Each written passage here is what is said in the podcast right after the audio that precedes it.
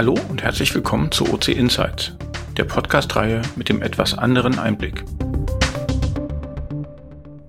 Ja, hallo da draußen und äh, herzlich willkommen zu einer neuen Ausgabe von OC Insights. Und wie ich schon äh, gesagt hatte, ich habe mich gefreut. In der Sommerpause war ich immer ziemlich alleine. Diesmal habe ich mir Unterstützung geholt. Aus dem Grund begrüße ich heute erstmal Claudia. Hallo Claudia. Hallo Frank. Ich freue mich total, dass ich dabei sein darf.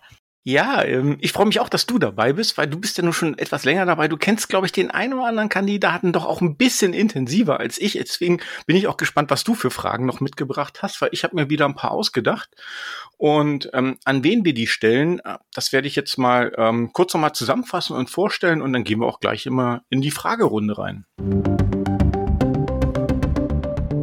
Der heutige Gast ist Jahrgang 67 und Vater dreier Kinder. Nach seinem Studium zum Betriebswirt an der Verwaltungs- und Wirtschaftsakademie Hannover ist er als Account Manager bei verschiedenen Unternehmen, unter anderem Oracle, aktiv gewesen. Den IT-Fokus hat er dabei immer behalten. Zwischenzeitlich hat er seine Wahlheimat Hamburg verlassen und den Standort Berlin neu aufgebaut. Heute ist er Director Sales für die Region Nordost und Ansprechpartner für die Kunden und die Mitarbeitenden. Er ist aufgeschlossen, neugierig, sportlich aktiv Hallo, Markus Lau.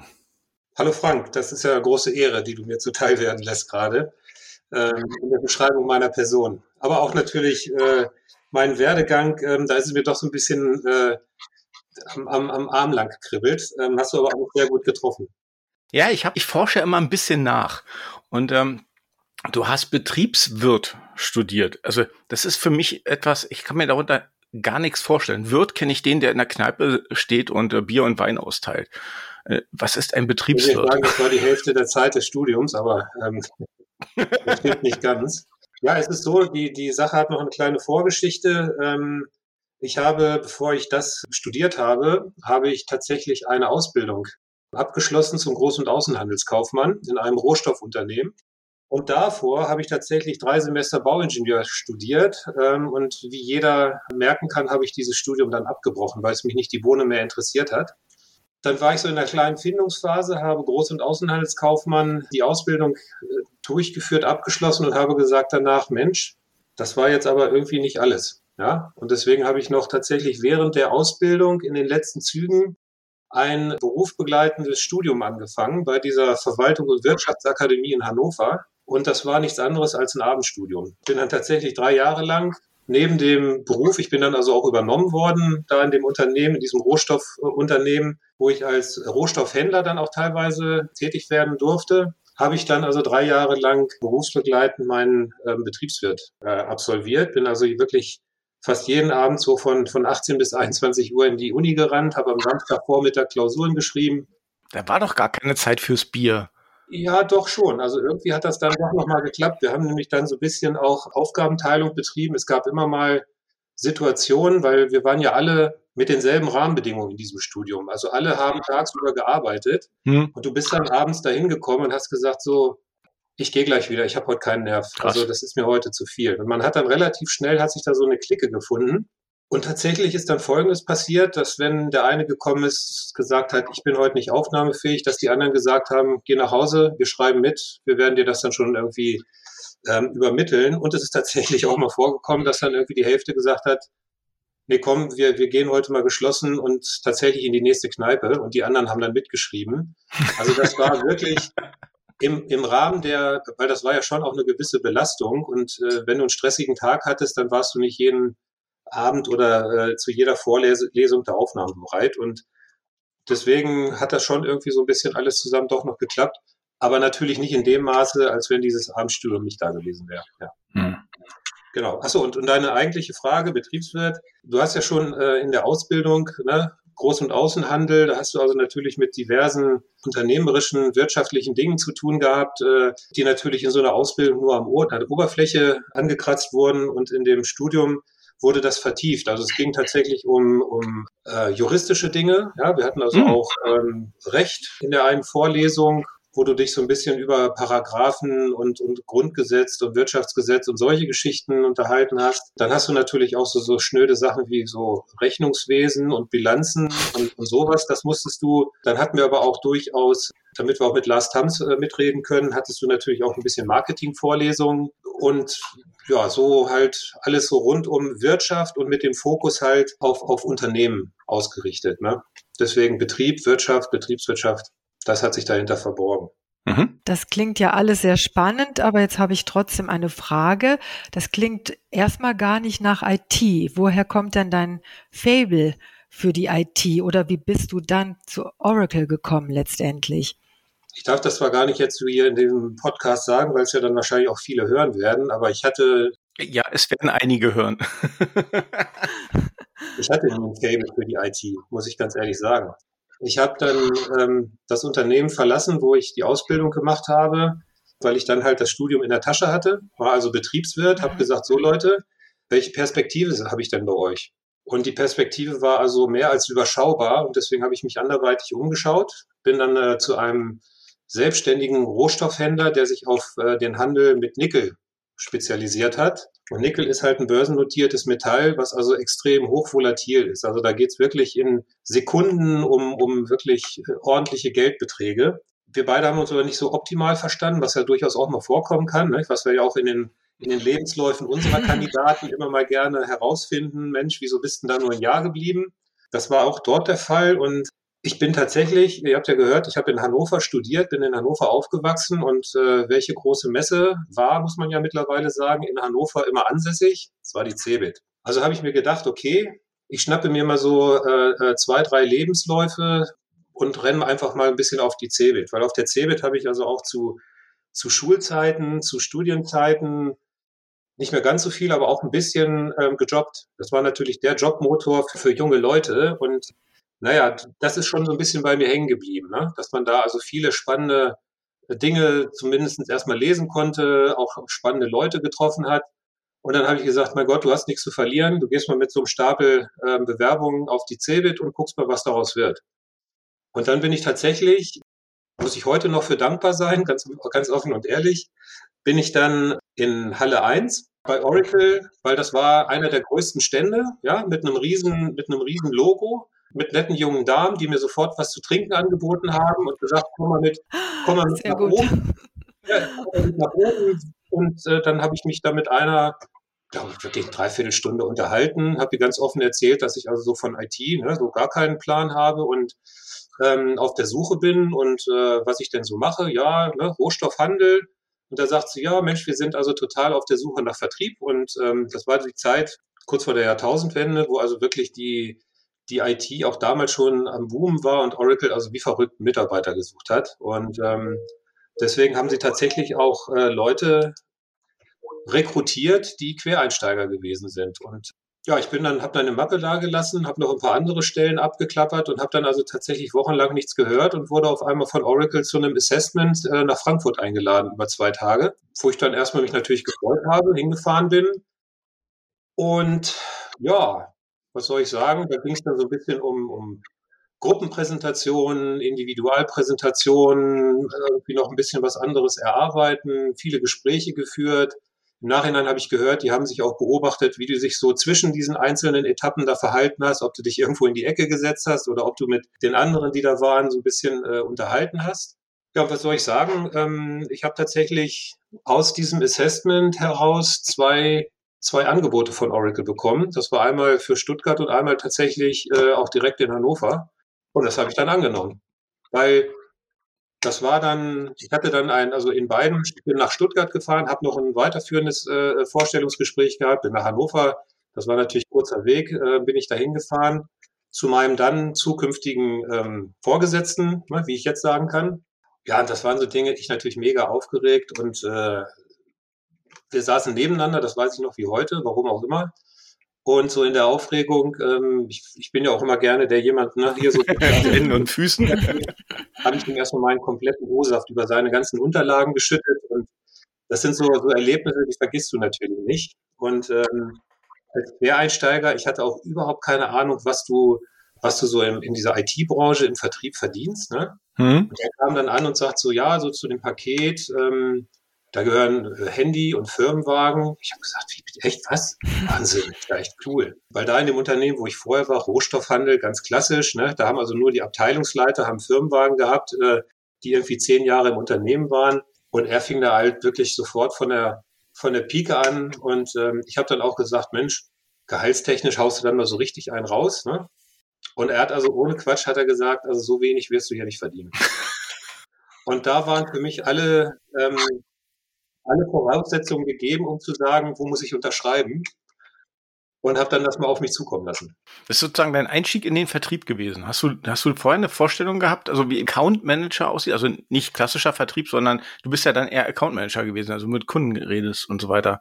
Also ich hatte natürlich während der Ausbildung, habe ich ja erzählt, da war ich Rohstoffhändler, da bist du also auch mit, mit Vorlieferanten und Abnehmern sozusagen im Gespräch gewesen. Ah, okay. Das war hm. aber deutlich konstanter. Das war also kaum Akquise. Du musstest also nicht versuchen, irgendwem irgendwas aufzuschwatzen, mhm. auf Deutsch gesagt, sondern das waren relativ klare, klare Prozesse, die es da gegeben hat. Aber du musstest natürlich schon auch eine gewisse, gewisses Auftreten haben, weil es gab auch Messen, ne, natürlich, wo man sich in diesem Rohstoffsegment getroffen hat, wo Produzenten und, und Lieferanten und Händler und so weiter sich getroffen haben. Und ähm, aber was mich so im Vertrieb in einem ähm, Softwareunternehmen wie Oracle erwarten wird, und ich, ich habe auch zu dem Zeitpunkt noch so gut wie gar nicht gewusst, was, was Oracle überhaupt im Detail macht.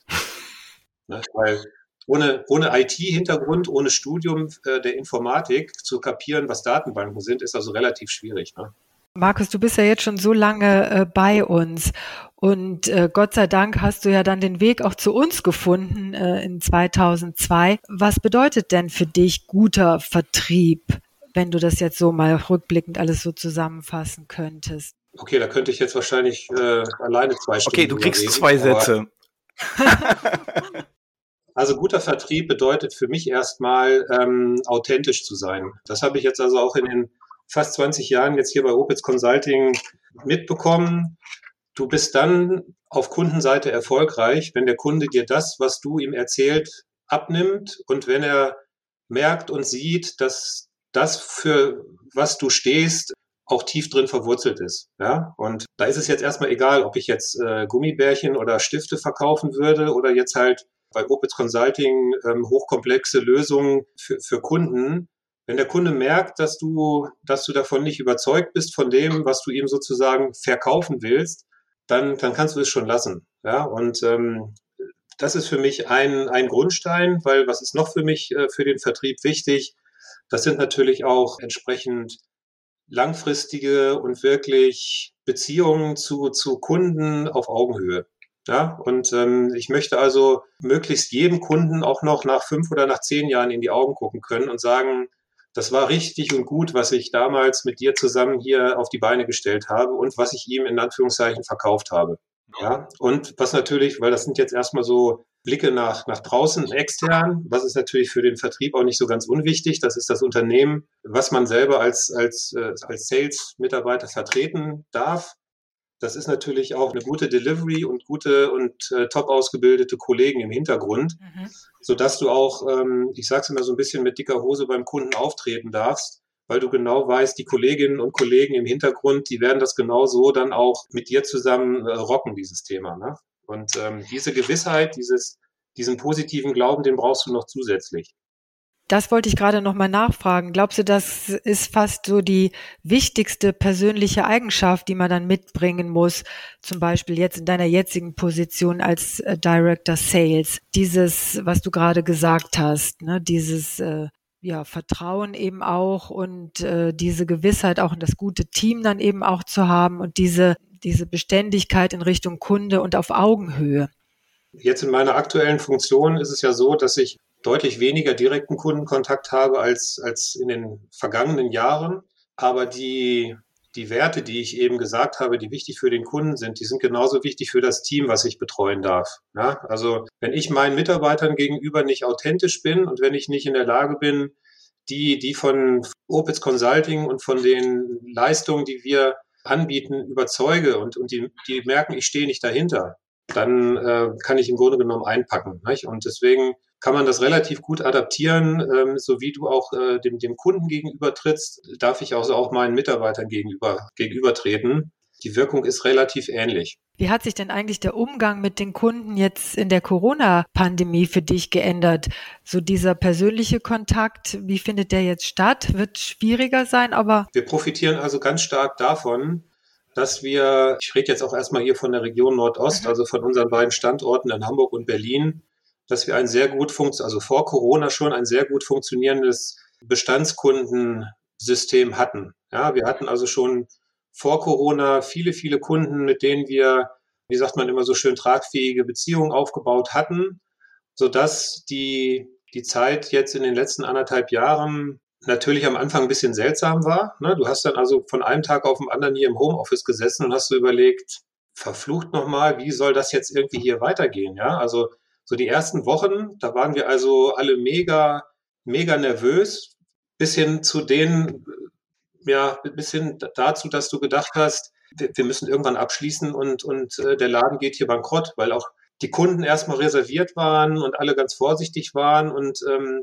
da machst du dir natürlich schon Gedanken, so wie soll das jetzt weitergehen. Relativ schnell aber hat sich äh, herauskristallisiert, das also auch, das ist der Vorteil, dass wir natürlich eine sehr IT-affine Kundschaft haben, dass die genau wie wir äh, selber auch in der Lage waren, technische Rahmenbedingungen äh, zur Verfügung zu stellen, sprich hier über Teams oder andere Remote-Möglichkeiten zu, zu interagieren, so dass du halt nicht mehr mit dem Kunden bei ihm vor Ort dich in der Kantine oder irgendwo im Bistro auf dem Käffchen getroffen hast, sondern du hast dann einfach nur mal 30 Minuten Joe Fix alle vier Wochen, alle 14 Tage, wie auch immer vereinbart und hast so den Status quo halten können, also bist weiter mit dem Kunden in Kontakt geblieben.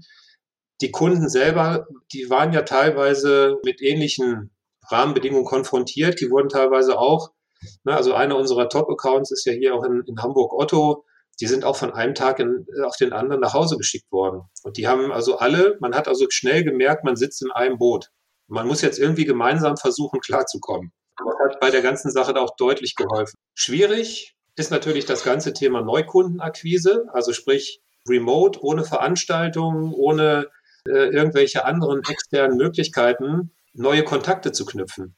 Das ist ja so gut wie unmöglich, jetzt nicht, aber mega schwierig. Nicht? Und deswegen war ich extrem froh, dass wir halt hier einen, einen, einen wirklichen guten und auch noch ausbaufähigen Kundenstamm hatten zu Beginn Corona, der uns also wirklich auch durch die letzten Monate gut begleitet hat. Du hast gerade schon erwähnt, du hast ja, du bist in Hamburg ansässig, bist irgendwann nach Hamburg gezogen und hast auch in Hamburg eine Menge gemacht. Und dann kam irgendwann die Situation, dass der Berliner Standort aufgebaut werden sollte. Und ähm, dann bist du sozusagen in die Bresche gesprungen und hast gesagt, hey, äh, ich mach da mit. Was waren für dich da so das Besondere daran, mal, mal was anderes zu machen? Ja, das ist jetzt eine schwierige Frage. Ich war ja zu dem Zeitpunkt, diese Gespräche sind ja 2007, haben die stattgefunden, wo ich also fünf Jahre bei Opels Consulting war, wo wir den Hamburger Standort auch sehr positiv entwickelt hatten in diesen fünf Jahren. Wir sind also kontinuierlich gewachsen. Ich habe da ja schon hoffentlich meinen positiven Beitrag zu, äh, zu der Entwicklung eines Standortes gegeben.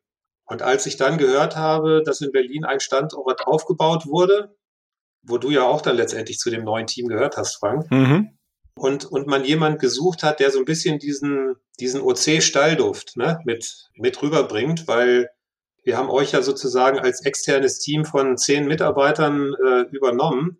Da habe ich gesagt, boah, super spannende Herausforderung. Und was für mich noch dazu kam, Berlin ist schon irgendwo auch immer noch ein, ein, ein Ort oder eine Stadt gewesen, wo ich also auch äh, Familien oder auf Seite der Familie eine gewisse, eine gewisse Historie habe. Also mein Vater ist in Berlin aufgewachsen, der ist also im Krieg nach Berlin geflüchtet. Meine Oma, die ist in Berlin aufgewachsen und so, dass wir also auch schon noch zu DDR-Zeiten immer über diesen berühmten Transit Helmstedt, Linden nach Berlin gefahren sind da im, im Kliniker See geschwommen sind und immer schon so ein, so ein Fable für Berlin hatten. Ja? Und ich habe dann mit, mit Nicole, also mit meiner Frau, dann auch gesprochen, als diese Option Berlin hochkam. Und wir haben da also relativ schnell beide gesagt, das machen wir, weil auch bei ihr tatsächlich, ihre Großmutter hat auch schon mal in Berlin gewohnt. Und deswegen war Berlin irgendwie so auch rein privat eine absolute Heraus Herausforderung. Ja, und letztendlich so intern bei OC hat das dann auch irgendwie geklappt.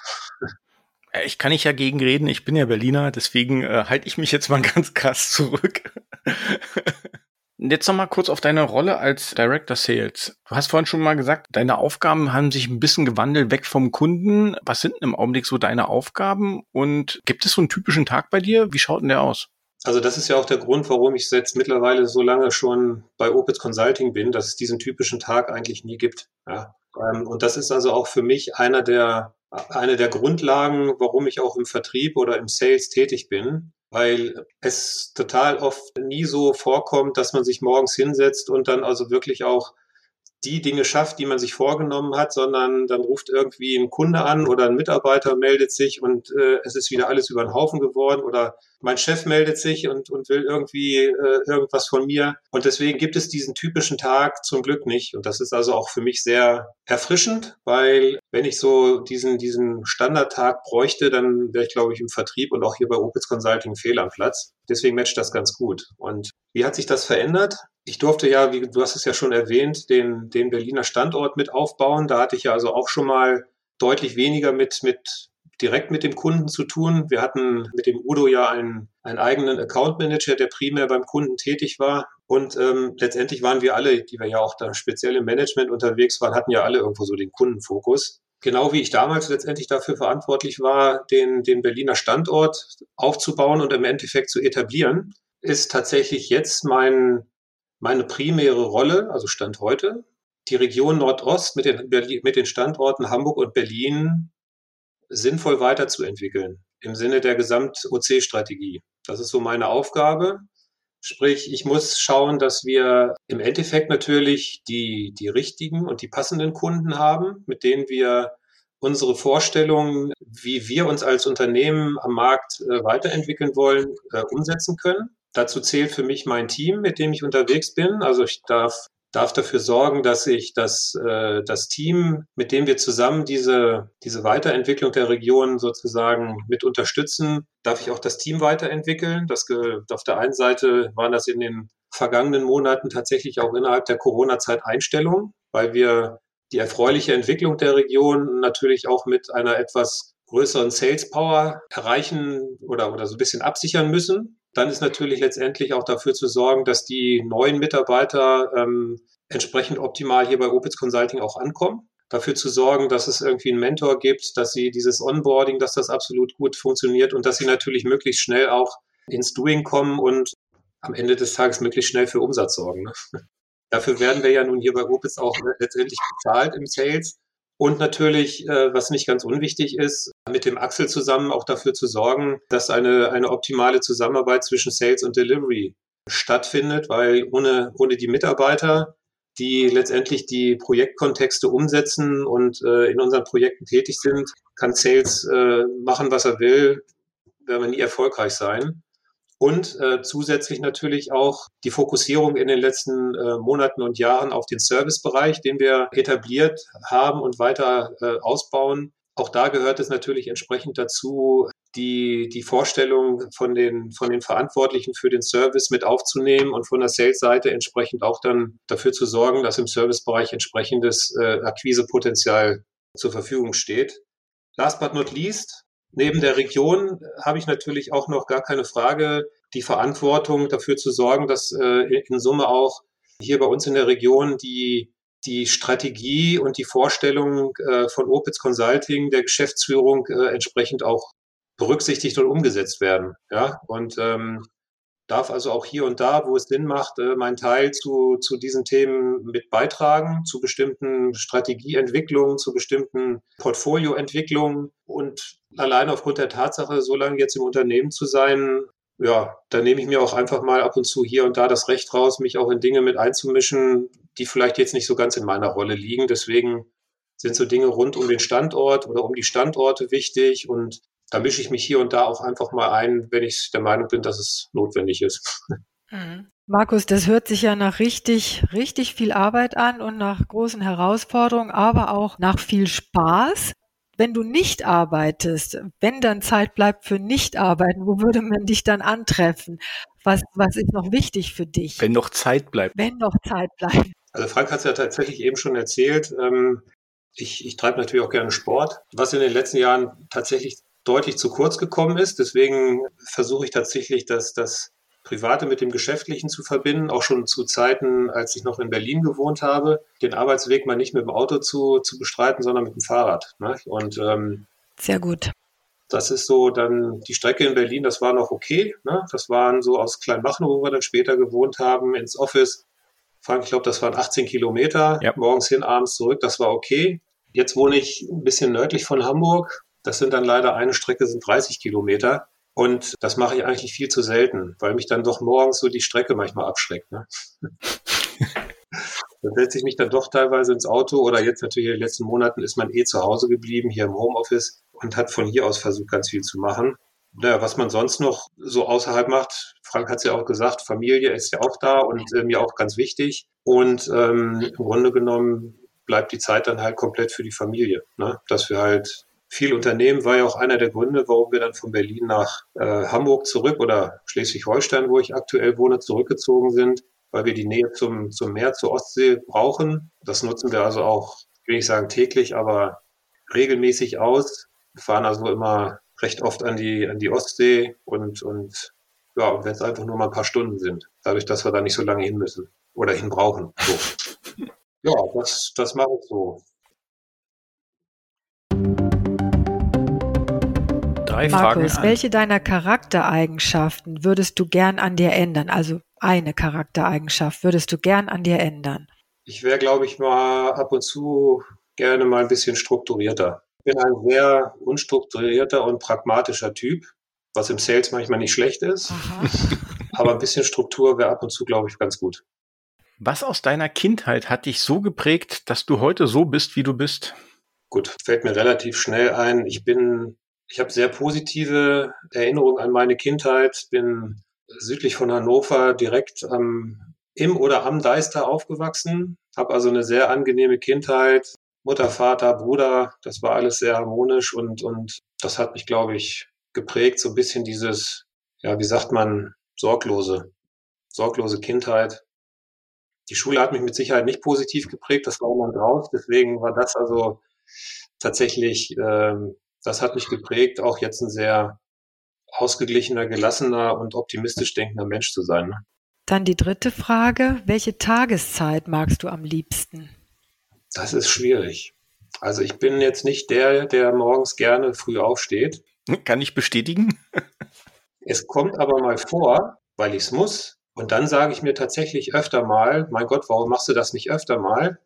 Wenn du draußen bist, also wirklich zu ganz früher Stunde, ob nun halb sechs oder fünf oder wie auch immer. Gerade im Sommer ist das mal so eine ganz spezielle Tageszeit, wo ich, wo ich dann schon froh bin, das mal zu erleben. Aber ich bin nicht so getaktet, dass ich das jeden Tag äh, erleben muss, weil ich doch eher so ein bisschen, ja, später aufstehe. Das heißt jetzt nicht, dass ich erst um 10, 11 aufstehe, aber so morgens fünf, das ist jetzt nicht so meine Zeit. Obwohl die, die Tageszeit sehr angenehm ist. Ich bin tatsächlich eher so derjenige, der dann so Richtung, ja, je weiter der Tag äh, voranschreitet und so umso aktiver werde ich und ähm, ich habe also auch keinen Stress, irgendwie abends um neun mal eine Runde joggen zu gehen oder früher war ich auch mal ein bisschen im Sportstudio, da auch mal irgendwie acht Uhr aufzuschlagen und irgendwas zu machen.